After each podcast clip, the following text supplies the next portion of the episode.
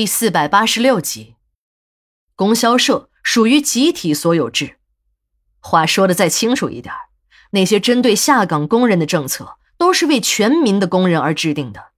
这也就是说，人家全民的厂子，即使是黄了，还有政府在管；而这集体的嘛，那就另当别论了。亲娘生的还管不过来呢，后娘养的那就更没人管了。王姨和那些有着同样悲惨境遇的同事们都下了岗，她也到总社里找过几次，可那里虽然还有书记和经理还在上班，但也总找不到人影。一切的后路都被堵死了，王姨也只能自谋职业了。想做生意，一没有本钱，二没有经验，再说就是能筹到一点钱，也怕赔进去，最后也只有打工这一条路了。这些年，王姨当过饭店的服务员，酒店的保洁员，扫过马路，当过门卫。用王姨的话说，这工作换了没有一百个，也有八十个了。家里是上有老下有小，老人身体不好，看病吃药要花钱，孩子上学也要钱。眼看着自己的两个孩子都要上高中了，如果考上了大学，那就得更多的钱。王姨说。那段时间，他想钱都想疯了，真恨不得去抢银行啊！不过最终，王姨还是没有去抢银行。一个朋友给他打电话时，神秘的对他说：“有一份工作，不算脏，也不算累，就是抬手伸手的活儿，计件工资，一个月轻松赚一千多。”那个时候，即使是政府的工作人员工资，也就是几百块钱，上千的都是一些大的领导干部。这是个什么样的活啊？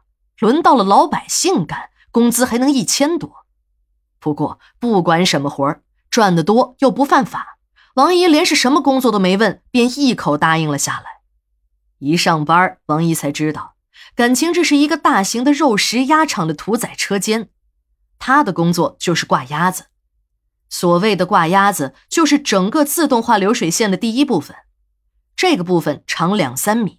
是一排排流动的卡环，王姨的任务就是把那些大车运来的鸭子两只脚卡在卡环上，使鸭子保持一个倒挂的姿势。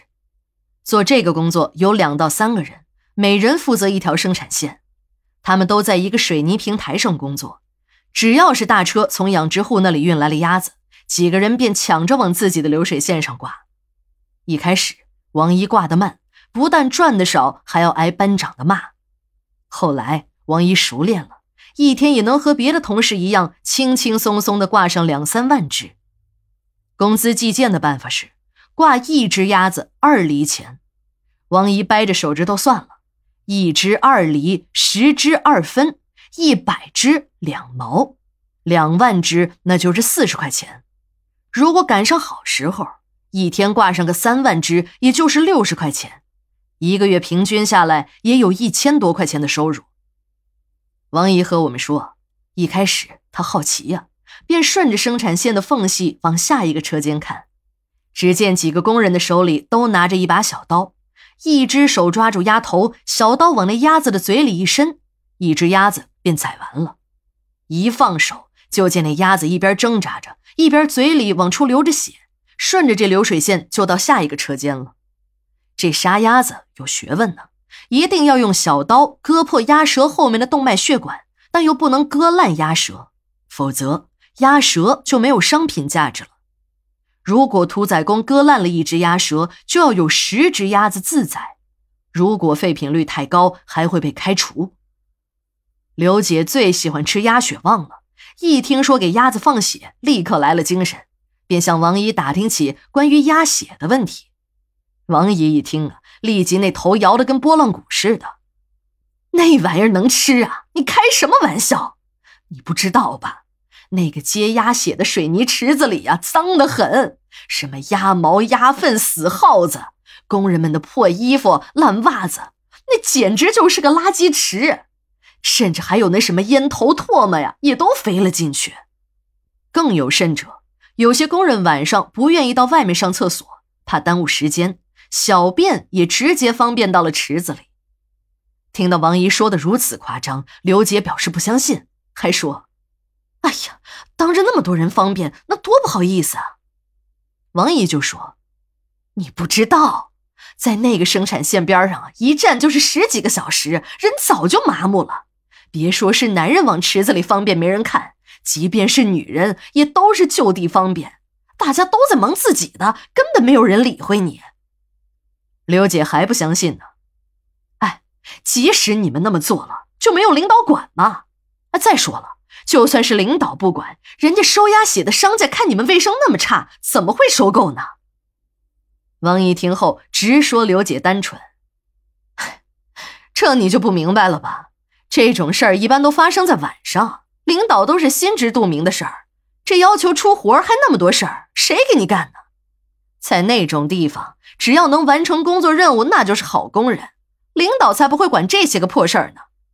那收购鸭血的就更不管了。反正自己也不吃，每次放完了水泥池子里的，还要把地面上的也一起扫起来收走。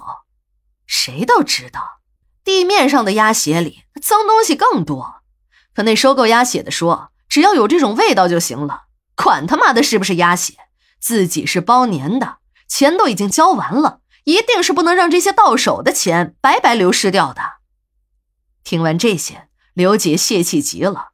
自己每天都吃鸭血旺，可这心里还是抱着一丝幻想。哎，王姨，你说那些鸭血都是去做饲料喂猪了吧？不是吧？我看过他们厂子的车呀，车门上喷的都是食品公司的名字。啊，对了，听说血旺啊还是他们公司的主打产品呢。哎呀，那东西吃不得，反正我们厂子里的工友没有一个吃那东西的。别说是那个东西，就是那些鸭肉，我们也从来不吃。哎，你不知道吧？这些鸭子从生到死只有三十八天，最多不超过四十五天。那么短的时间能长到五六斤重，你说为什么了？不喂激素能长那么快吗？刘姐还没听完呢，便冲出了停尸间的门。王姨一脸的茫然，秦姨赶紧解释说：“他王姨，你不知道。”小刘这孩子最喜欢吃的就是鸭血旺了。我们几个姐妹谈性正浓，而小赵和七哥没有受什么影响。七哥正在把一个已经压扁的人的头弄圆，在用力的过程中，还不断的有人骨头碎裂的咔咔声传来。谁也没有想到，一大早老金就冲进了骨灰堂，发起了神经。